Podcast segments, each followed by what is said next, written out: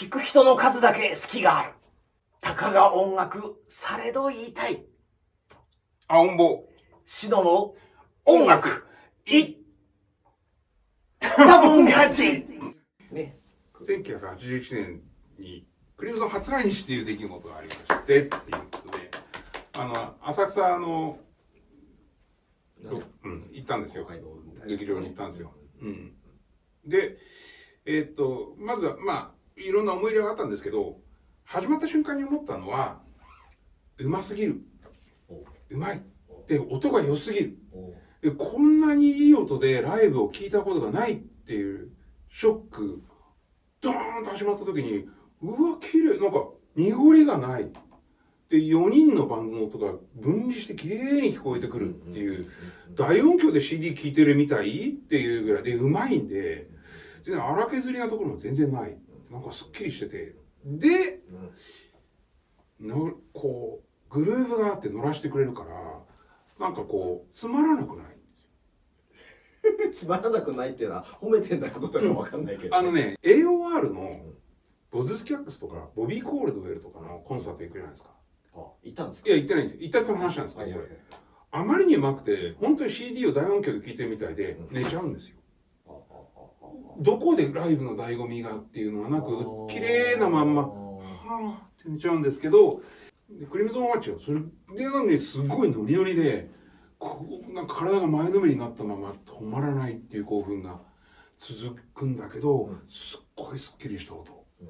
でギターもジャーって歪んでない。ギターシンセサイザーでうん。パラパラパラパラパラパラパランって全部の音がこう聞こえてくるそれがまたハモってるリズムをずら7拍子と7 8拍子でずらしてって7波56拍目に合うみたいな そんな最小公倍数で計算しないと分かんない音楽をバシッとやる時の気持ちよさがそれが眠くならないっていうね。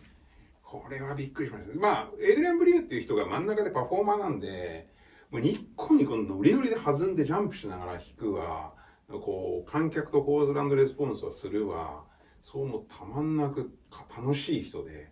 でクリムゾン再結成の時も今回はクリムゾンは2人のイギリス人と2人のアメリカ人でで曲作りとパフォーマンスとバランスよくやってライブを楽しめるものにするっていうのはロバート・フィリップがインタビューでななんか6ページぐらいのやっぱインタビュープレイヤーかなんかの読んでたんですけどでもう確かにでその6ページのうちにひ一人1ページぐらいそれぞれのメンバーのとのインタビューがあってこれでまあロバート・フィリップはなんでキング・クリムゾンっていう名前を復活するにあたってこのメンバーで使ったかとか商業的に成功しなければいけないとかいろんなこと要素があってとかで私の意思を継いでるとかなんかアダムスキーが宇宙からやってきてるとかなんかわけわかんないインタビューを答えに言ってるんですよ長い話で。でページめくるとあのエイドリアン・ブリューが僕たちがやってることはラブソングだからみんな楽しんでねって書いてあるんですよ。で、こいつら全同じバンドの人間とは思えない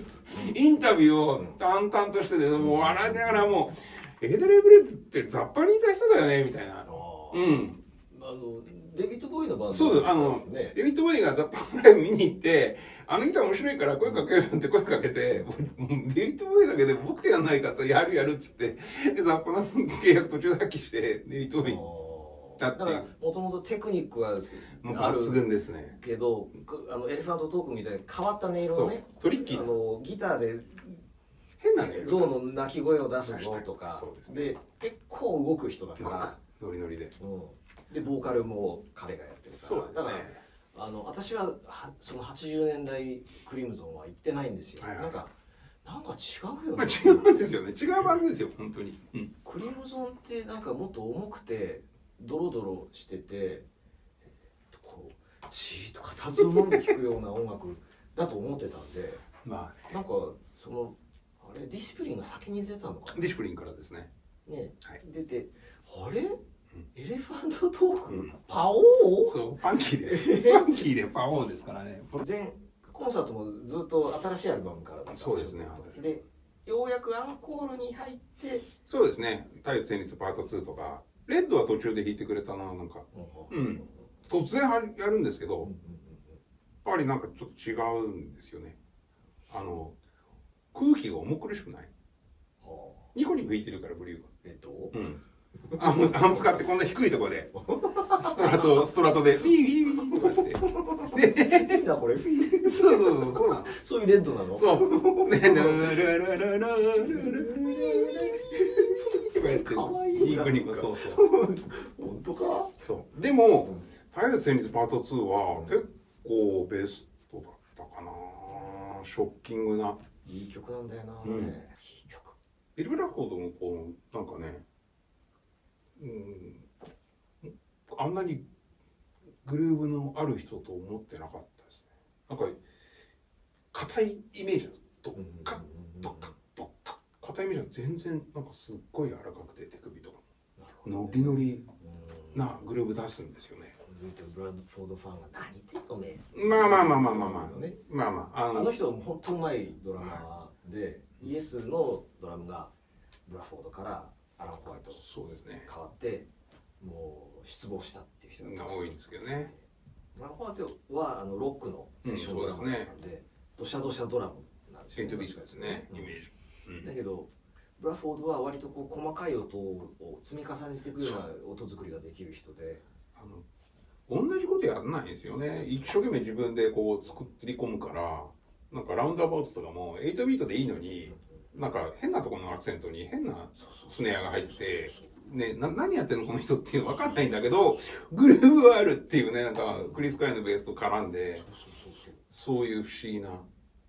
でもなんかジェイミー・ミューアに言われたらしいですよね。君は音楽全く分かってないから、一から勉強した方がいいよって、なんか。うん、あのブラフォードが後のインタビューで、ね。ジェミー・ミューアからものすごく影響を受けたと。言ってます。変なやつだったけどって言ってる、ですよね。うんジェミー・ミューアっていうのは後にそのインプロビゼーション本当に即興音楽の方に行って、後その後は牧師になって絵描きになってっあていうような、まあ、ちょっとか放浪してとかっていう変わった人で、あのーまさに「太陽と旋律パート2」のキン・クリムゾンのーうん。ドイツで撮ったミュージックラーデンのビデオかな？であのへ粉木じじいみたいな格好してこんなになってそうそうそうそう。パそう。そうそうシャシャシャシャシャシャ何をやってんだお前はみたいな。そう。ジョン今もう歩きながらねあれは面白い衝撃的ですね。でそれがさ音楽にちゃんとハマってるからさびっくりしちゃうよね。ノイズを出してるんじゃないんだよね、うん。あれが子供のいたずらだったらフィリップは使わないからね。その通りですね。ですね。うん。そういうまあでも本当81年のライブが見終わってもあのバンドのサークルとかの連中とため息ついてうまかったなが良かったな。俺友達が行って後にあの、うん。こっそり撮ったらカセットってはいはいはいはい。海賊版。そうそう。作っちゃって。あ売ってないし、うんうんうん。だだ友達が撮っちゃったっていうのを聞いたんですけど、アンコール近くになった時に観客が「ハゲ!」トミー・レビーはいはいはいはい。あのベースの人はハゲなんですけど「ハゲ。ハゲ!」っていう。声が入ってる。って飛んでうわっと湧いたっていう。そこだけはっきり覚えてます。当時よくこうね撮ってるやついてで撮ってるやつがヤジでそわそわするんですよ何ヤジ飛ばすのやめてくれみたいなそういう見つけちゃうとそれに向かって 俺とその軽音仲間はみんな「よっ日本一!」とか言うんですよ、そういうのをねわざとねやってた記憶ありますね。こいつみたいな。